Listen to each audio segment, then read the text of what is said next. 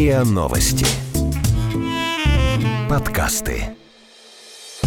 Как? Как вы? Как? Это дар Как такой? вы это? Как вы это делаете? Как? А давайте попробуем разобраться.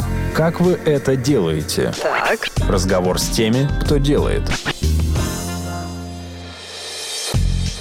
Это подкаст «Как вы это делаете?». Меня зовут Наталья Лосева, и здесь я встречаюсь и говорю довольно пристрастно с людьми, которые делают невозможное, неоднозначное и интересное. Сегодня у меня в гостях Алексей Викторович Малеев, проректор по международным программам и цифровым инновациям ФТИ. День. Алексей, вы основали сеть международных лагерей, которые связаны, с, как понимаю, с подготовкой наших талантливых детей к чемпионатам мира по программированию. Или это немножко по-другому Не устроено? совсем так, да. С удовольствием расскажу. Мы запустили такую программу короткую, интенсивов в обучении программированию. И она не только привязана к чемпионату, просто, значит... Она э, вообще ко всему. Да, это новый формат в образовании. Мне кажется, что это востребовано сообществом, по крайней мере, по числу участников, которые у нас растет, это явно так. Вы готовите любого ребенка к программированию? Или все-таки как-то вы отбираете их? У нас есть четыре уровня. А, Б, С и Д мы их назвали. Значит, Д – это самый простой уровень, но все же нужно чуть-чуть уметь что-то делать. Да? То есть, э, но это не самый начальный уровень. Но, тем не менее, можно начинать с простого. Я правильно понимаю, что в вашей картине мира программирование становится каким-то вот обязательным навыком для 90% населения? Или такое привлечение? Или все-таки будут люди, которые умеют программировать, люди, которые будут пользоваться программным продуктом? Я с этим полностью согласен, потому что в современном мире вот так много информационных технологий нас окружает, что для того, чтобы понимать, как ими правильно пользоваться, как правильно с ними обращаться, нужно обладать неким базовым представлением о программировании. Но 90% населения мы не охватываем, конечно, земного шара еще пока. Мы работаем в основном со школьниками старших классов и студентами. И вот этот чемпионат, про который вы сказали, он во многом для нас просто служит неким подтверждением того, что мы делаем что-то правильно или неправильно. У нас два критерия есть. А второй — это поддержка индустрии. Потому что в образовании всегда кто-то должен говорить, что мы делаем что-то правильно неправильно. Вот э, индустрия, у нас много индустриальных партнеров, они в разных точках на планете. И когда они приходят и говорят, да, нам это интересно, мы готовы это вкладываться, и главное еще эмоционально,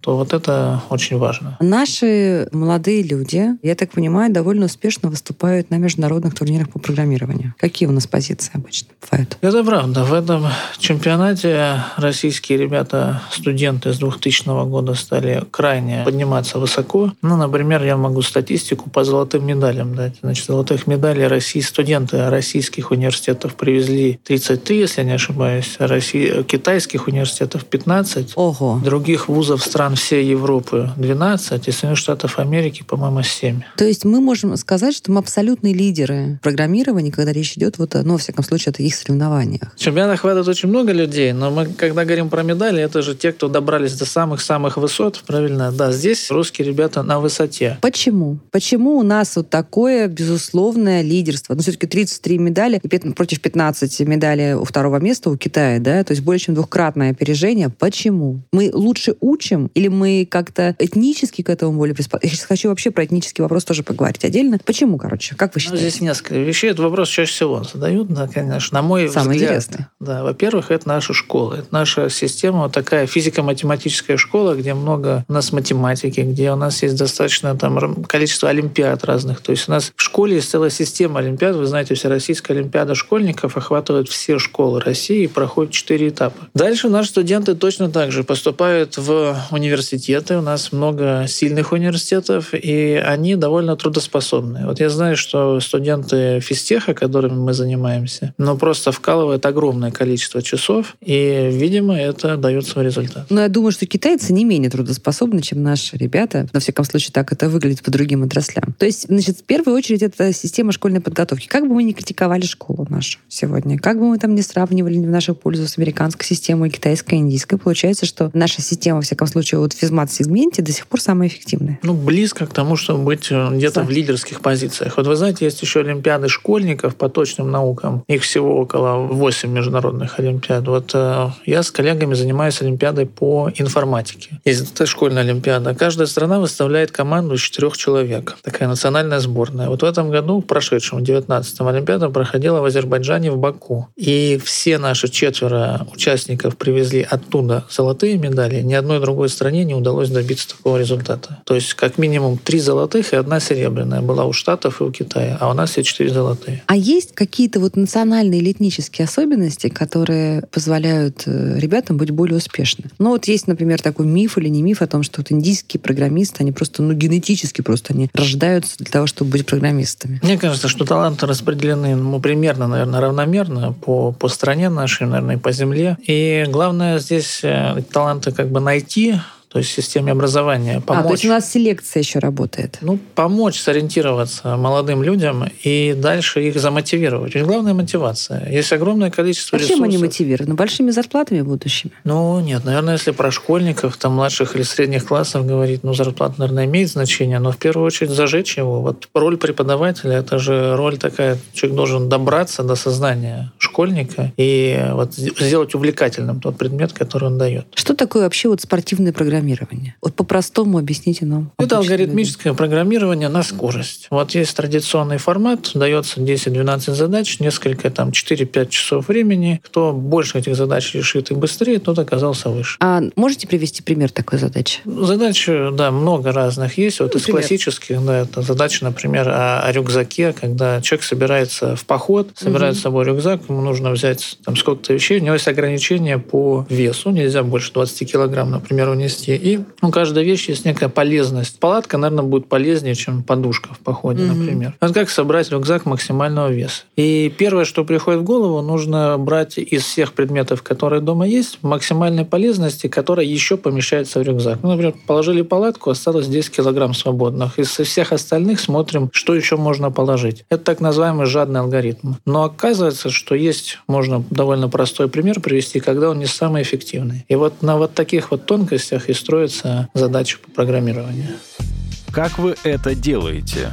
Разговор с теми, кто делает – а вот дети, которые успевают в программировании или занимаются программированием, у них как э, в других областях меняется их тип мышления или э, там успешность какая-то? Вот они, например, э, начинают регрессировать в гуманитарных науках? Или наоборот, они, не знаю, лучше историю изучают? Ну, кажется, что если человек талантлив, то он может быть там в нескольких областях талантлив. Но если говорим про олимпиадников, да, которые еще в школе начали этим уверенно заниматься, им же приходится очень много времени на это тратить. И, соответственно, может быть там какая-нибудь история или литература, ну, не хватает у них столько времени, сколько у их одноклассников. Когда мы проводим там подготовку национальной сборной, проводим сборы, я говорю, вот, ребят, всем значит, поздравляю, сборы завершены, теперь возвращайтесь обратно в школу. Учите историю. Ждут там задания по литературе, некий смех в аудитории всегда это вызывает.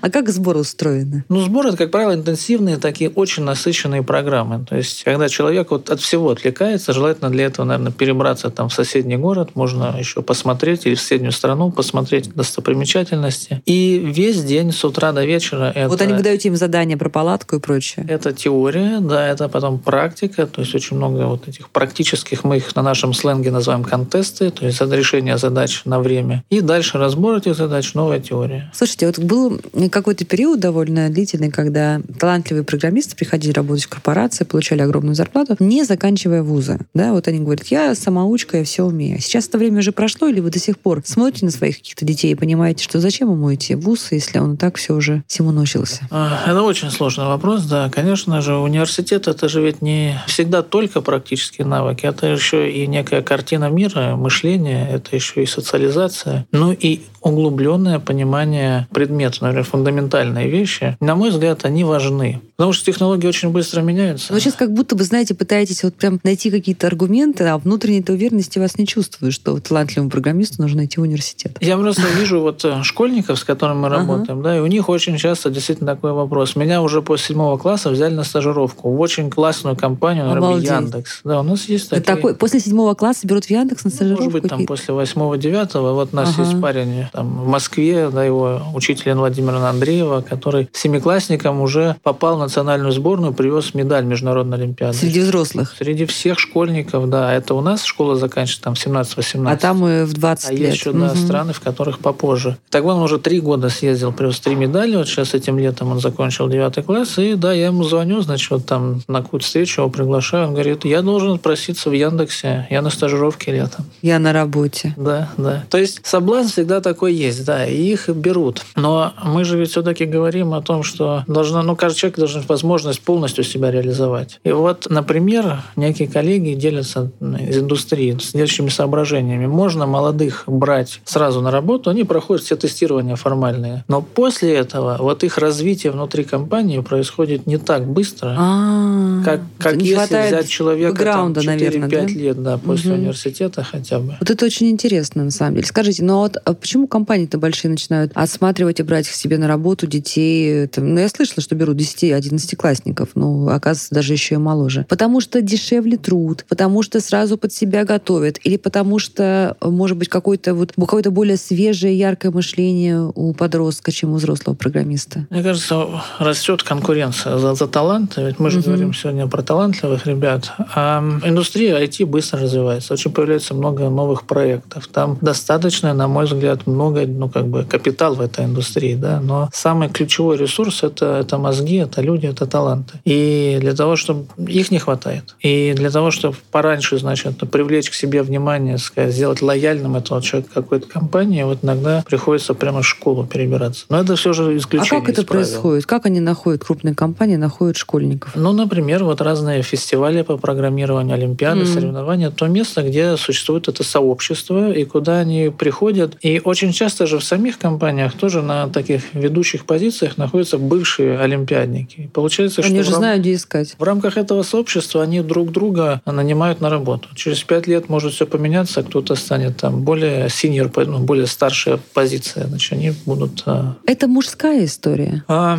Или это тоже все мифология, что программист должен быть мужчина? вот, а, Немытый, бородатый. А вы знаете, это такой вопрос, а, тоже часто нам его задают. Вот по университету, по нашему, да, я помню, что когда мы смотрели прием на физические специальности, связанные с физикой, то там девушек примерно в процентном соотношении в два раза меньше, чем на айтишных специальностях. А если брать про, например, науки о жизни, life science, да, то там еще в два раза больше А что девушек. такое, давайте в скобочках расскажем, life science, это что такое? Это биология, медицина, физика, в общем, то, что... А, то есть, то есть не связано с программированием. Напрямую не связано, хотя программирование уже проникает уже во тоже, все да. отрасли. Да. Ну, самый простой пример, значит, вот если про науку говорить, ученые, как правило, анализируют данные своих экспериментов. Да, их довольно много. И очевидно, что всякие инструменты аналитические, компьютерные, обрабатывают их, ну, наверное, быстрее, по крайней мере, чем человек сегодня. И они всюду начинают использоваться. Но это один из, из многих исключений. Но в любом случае, да, мы говорим сейчас про гендерный баланс, все-таки программирование такая бо- более мужская история до кажется, сих, до сих да, пор. Кажется, что да. Или это все-таки стереотип, для, который существует там на входе? То есть девочки вроде как, ну что ж, я буду заниматься программированием, не мое. Ну вот те, кто добивается результатов, там, проходят до какого-то уровня Олимпиады еще в школе, да, преимущественно это молодые люди. Скажите, а правда ли, я хочу по всем стереотипам пройтись, правда ли, что молодые люди с расстройствами аутистического спектра могут быть наиболее успешны в программировании? Вот вы для себя вот э, какую-то такую определяете круг, там, когорту молодых людей с аутистическим спектром? Ну, это же очень такая сложная личностный вопрос. Мы, в общем, ко всем относимся одинаково, и ну, каждый человек индивидуален. Мы стараемся со всеми работать и находить к ним какой-то индивидуальный подход. Ну, то есть сказать, что вот есть прям такие феноменальные ребята с расстройством аутистического спектра, которые выигрывают Олимпиады и чемпионаты мира по программированию, так нельзя, да? Это тоже такая ми- больше, ну, больше я, миф. бы, да? я бы, да, сказал, что все же это, это люди, они все, у них есть там свои чувства, эмоции, да, поэтому Как вы это делаете? Разговор с теми, кто делает. Смотрите, сегодня программист — это одна из самых высокооплачиваемых специальностей. Мы видим молодых людей, которые получают заработную плату, не знаю, там, в пять раз больше, чем врачи, в семь раз больше, чем учителя и так далее. Хотя я бы свои еще там 20 добавил, лет. что не только в Москве, в России, а во всем мире И во примерно всем так мире. же. Это справедливо вообще? Это просто показывает, что на рынке труда не хватает кадров. То есть не потому, что это какой-то супер-пупер уникальный талант или навык, а просто потому, что не успевают готовить их для, для разных отраслей. Да, во многом это так, потому что ценятся специалисты разного уровня. Да? Нужны специалисты, там, которые будут массово на высоком пользовательском уровне этими продуктами пользоваться, нужны разработчики продуктов. И есть э, некий такой цикл, когда мы говорим про то, что зарплаты в индустрии выше, значит, они выше, чем и в университетах, и в школах. Значит, лучшие специалисты из университета, школы так или иначе вымываются Уходят и не учат. И, соответственно, других. происходит дефицит кадров в образовании в этой Правда, области. Кстати, и, значит, да. как следующий шаг не хватает, опять же, квалифицированных выпускников. И видите, это замыкается Замкнутый цепочка, круг получается. Да. Ну и что, какой ваш прогноз? Как-то это будет корректироваться? Конечно, будет корректироваться. Ну, отрасль насыщается. Вот, например, мы говорили про воркшопы. Мы как раз и пытаемся искать форматы в образовании, которые бы ну, вне этой парадигмы находились. Когда мы говорим про интенсивы, мы приглашаем в качестве преподавателей далеко не только, а, или большая часть не только преподавателей университетских. Это молодые люди, как правило, которые работают в индустрии и которым на короткую программу в 10 дней приехать просто интересно, тоже весело mm-hmm. на несколько дней приехать, прочесть лекцию, переключиться, попутешествовать, ну и передать свой некий опыт последующему поколению. И, понимаете, есть очень много, например, сейчас онлайн программ, онлайн там курсов, и мы всячески это приветствуем. Просто не всегда хватает только онлайна. Нужно, чтобы чувствовать себя членом какого-то сообщества, и нужно все-таки видеть э, преподавателя, который может зажечь, повести. Но есть и дедлайны, в конце концов, да, когда вам значит, на уроке дают, там, нужно выучить что-то к какому-то определенному дню. Это более мотивирует, чем если вы сами себе их будете ставить. И вот мы пытаемся эти очную часть ужать буквально там в Чтобы ребенок там с какого-то Стикси, не знаю, из Чуваши, из Бурятии тоже мог подключиться и учиться у московских преподавателей тренеров. Да. Правильно понимаю? Правильно. А ну, преподаватели у нас не только московские. У нас и из Санкт-Петербурга, из Екатеринбурга, из Саратова, из Владивостока. Мы стараемся вовлекать просто всех, кто ему это интересно. Ну, смотрите, выглядит так, что э, система может заработать, и в конце концов рынок насытится программистами. Было бы, конечно, хорошо, если бы э, мы пришли к той точке, когда потребности закрыты, но мне кажется, до нее еще а далеко. А почему? Скажите, почему? То есть почему, если есть такой четко сформированный запрос, да? Причем это не как с учителями и врачами, где дефицит кадров есть, а зарплат нормальных нет, да? Здесь ты понимаешь, что ты этому выучиваешься, и, пожалуйста, тебе обеспечена достойная жизнь. Почему не происходит этого насыщения? Потому что такой быстрый рост технологий происходит. Нужно больше и больше, эта потребность в кадрах все растет. Но если мы говорим про IT, это же бывают продукты, да, IT, бывают сервисы, а бывает и автоматизация наших бытовых процессов. Мы уже прекрасно, уже много идей есть, что точно произойдет там в ближайшие 10-15 лет. Например? Просто это нужно сделать. Ну, как беспилотные автомобили. Они уже ездят, мы их иногда там по Москве встречаем, да, там Яндекс беспилотные автомобили, другие компании их делают. Но вот э, пока еще там, может, где-то регулировок не хватает, может быть, еще нужно доработать технологии. Них, да. Но я уверен, что в обозримом будущем будем вызывать там такси или в свой автомобиль садиться, просто нажимать кнопку, куда он должен нас привести, и там угу. и оказываться. А еще что появится э, вот благодаря появлению, в том числе и новых, или в связи с новыми специальностями, с новыми навыками программистов? Но все, что касается искусственного интеллекта, да, и всех программ, которые учатся, учатся на больших данных. Данных же ведь очень много. Ну, например, наши умные дома, да, у нас э, многие процессы дома кажется, что можно хотя бы частично автоматизировать. Ну, не знаю, значит, вот мы все дома так или иначе вынуждены убирать пыль, там, подметать, да, пылесосить. А есть же уже робопылесосы, которые делают это в полуавтоматическом режиме. Наверняка появятся и такие помощники и в совсем других областях. Программист для того, чтобы придумывать вот эти новые там сервисы, помощники, устройства, алгоритмы, он должен каким-то особым типом мышления обладать, стратегическим. То есть получается, что же он, он должен представлять, как устроен мир, да, как устроен социум, какие потребности людей. Или это не задача программиста, он просто исполнитель? Ну, по-разному. Есть, конечно, люди, которые как бы ведомы в команде, и они уже выполняют поставленную конкретную задачу, но мне кажется, очень, очень как бы правильно отметили, что кто-то должен направлять команды, да, кто-то должен находить те ниши на рынке или, например, их создавать, которые востребованы социумом. И это может быть такая роль уже близка там программированию-предпринимательству. А искусственный интеллект сам по себе не может взять на себя функцию человека в программировании, да? То есть когда останутся только вот постановщики задач, а все остальное искусственный интеллект ну, заменит рядового программиста или программиста средней руки. Ну, мы опять же даже сейчас очень много дискуссий в обществе на эту тему. Это некая уже такая близко к утопии, да, но угу. кто-то же должен писать код, правильно? Кто должен этого робота в какой-то момент запрограммировать. Поэтому нет, мне кажется, что еще, в общем, до такой точки еще очень далеко, и так или иначе люди, которые создают программы и придумывают э, те области, где реализуются эти программы,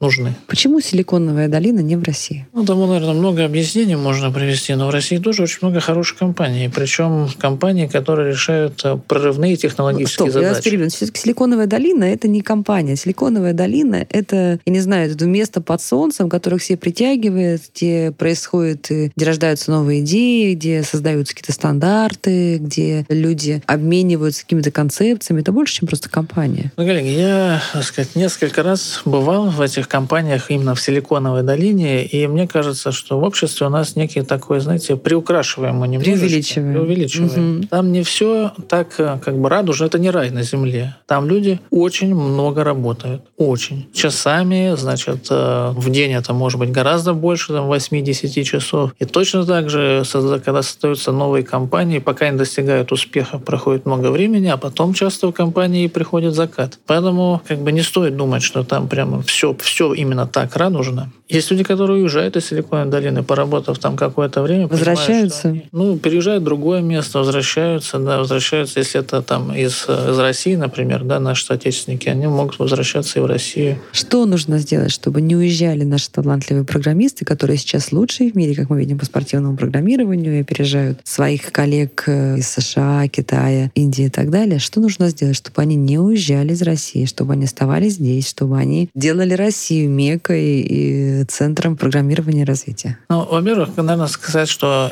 талантливым людям всегда нравятся интересные задачи. Вот э, наши же выпускники, они прекрасно понимают, что они, они догадываются о своей цене. Они знают, что перед ними открыты двери очень многих компаний в мире. И они идут туда, где интересные задачи, где они сами видят для То есть себя даже вопрос не в деньгах. Развитие. Ну, денег должно быть достаточно, да, чтобы там комфортно Чтобы было интересно. Ну, вы знаете, у меня очень, как бы я даже ни, ни, никого не могу вспомнить сейчас на, на вскидку. Вот нас Э, студенты МФТИ привезли уже 4 медали международно, 5 медалей, извините, международный чемпионат по программированию. Я всех, конечно, хорошо знаю. Никто из них не максимизирует свой доход все ищут там, где было бы интересно, те места, где бы они могли развиваться. И эти конкретно люди, большинство из них живет сегодня конкретно в России, в нашей столице. Точно так же важно сообщество, важно, чтобы было с кем пообщаться, важно, чтобы были люди, которые примерно о том же мыслят. Но очень сложно, знаете, как создавать какие-то продукты в одиночку невозможно. Нужна команда. Ну, просто команда обгоняет. Так точно так же жить в неком таком эмоциональном и информационном вакууме очень сложно. Всегда хочется с кем-то поговорить о том, что очень очень интересно, что возбуждает наш ум. Ох, друзья, ну что ж, мы узнали, что действительно российские молодые, юные программисты, молодые программисты лучшие в мире. И осталось только придумать им побольше интересных задач, тогда не будет нам с вами равных в технологиях и в программировании точно. В гостях у подкаста «Как вы это делаете» был Алексей Малиев, проректор по международным программам и цифровым инновациям МФТИ, человек, который занимается подготовкой наших юных программистов к тому, чтобы они привозили все больше и больше золота в страну.